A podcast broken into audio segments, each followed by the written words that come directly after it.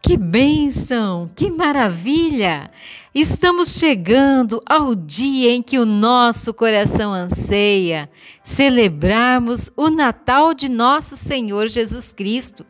Irmanice com muita alegria, com o fundador Henrique, com a irmã Érica e com toda a família Anuncia-me, já estamos aqui com o nosso coração desejoso de gritar, de festejar e de celebrar essa data que para nós é tão importante, pois veio ao mundo o nosso Salvador.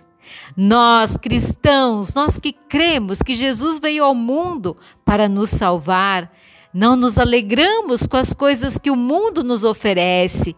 Ah, mas como é bom nos reunirmos para dizer: Jesus a cada dia nasce em nosso coração. É esta certeza que nós temos, é esta certeza que o Deus Todo-Poderoso, que é Pai, Filho e Espírito Santo, nos une durante todos esses dias nesta novena. E hoje, nesse oitavo dia, meu querido e minha querida irmã, convido você para que juntos, pela ação do Espírito Santo, clamemos. Pai, em nome de teu filho Jesus, Pedimos que Sua promessa se cumpra em nossa vida e na vida de nossos familiares e de toda a comunidade, neste Natal e em todos os dias da nossa vida, porque nós queremos nos prostrar diante do Seu Filho amado, como os reis magos, para adorá-lo em verdade e em espírito. Amados e amadas, a nossa reflexão de hoje fala sobre isso, em adorar ao Senhor em verdade e em espírito.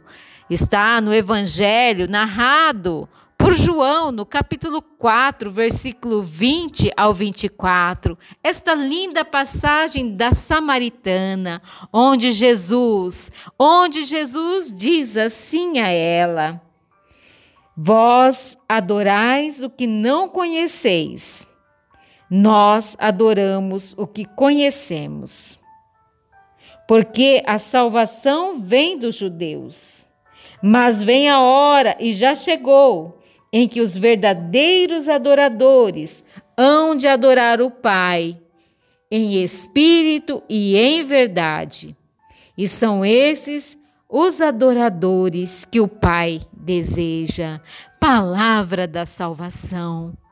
Amados, amadas, Deus convida, Jesus convida a todos nós para que nós o adoremos.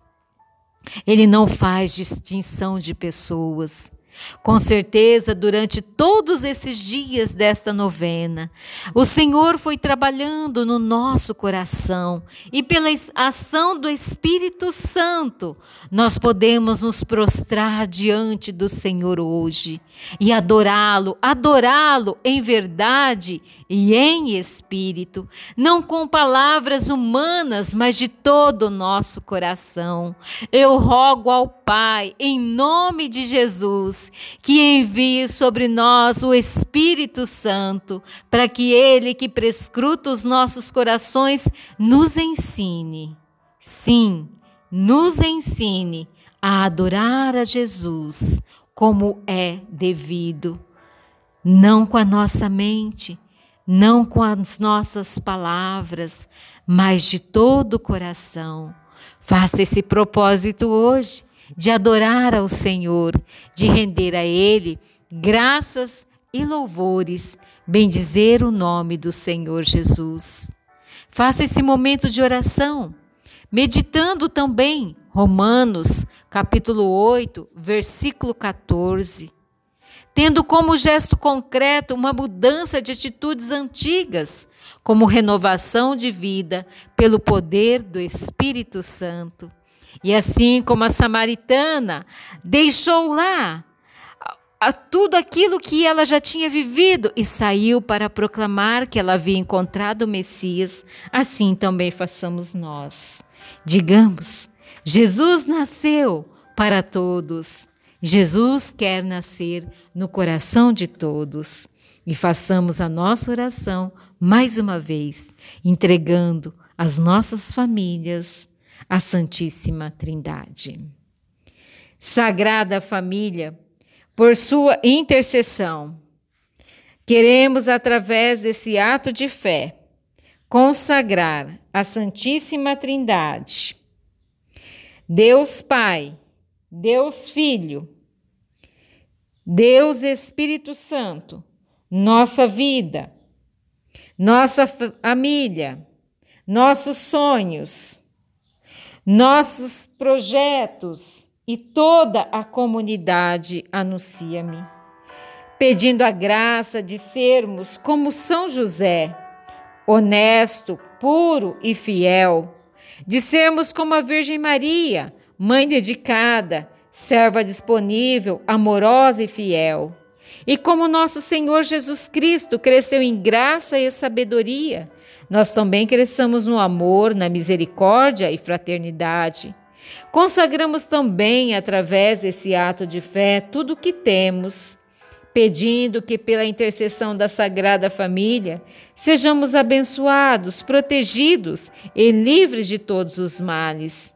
Que os santos anjos que estiveram junto da Sagrada Família acampem agora e permaneçam para sempre junto de nós, de nossa família. Amém. Deus abençoe você.